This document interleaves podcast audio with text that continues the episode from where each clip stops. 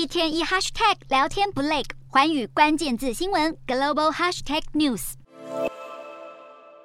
几天前，在中国驻英国曼彻斯特领事馆，有香港民众遭到中方外交人员压制围殴，然后被现场的英国员警救出领事馆领地。事件引起轩然大波，而中国外交部已经表态，香港民众在领事馆外抗议，引起馆方不满。总理事郑熙元甚至跑到人行道上一脚踢倒抗议标语，在港民被围殴时，也只是站在一边旁观，引发广大抨击声浪。英国外交部在十八号晚间召见了中方临时代办杨晓光，表示中方必须尊重人民在英国境内和平示威的权利。英相特拉斯的发言人也表达对此事的忧虑，并且大曼彻斯特警方也表示正在进行调查。虽然外交人员具备豁免权，但发生在领事馆区域内的刑事案件依然受到英国法律规范。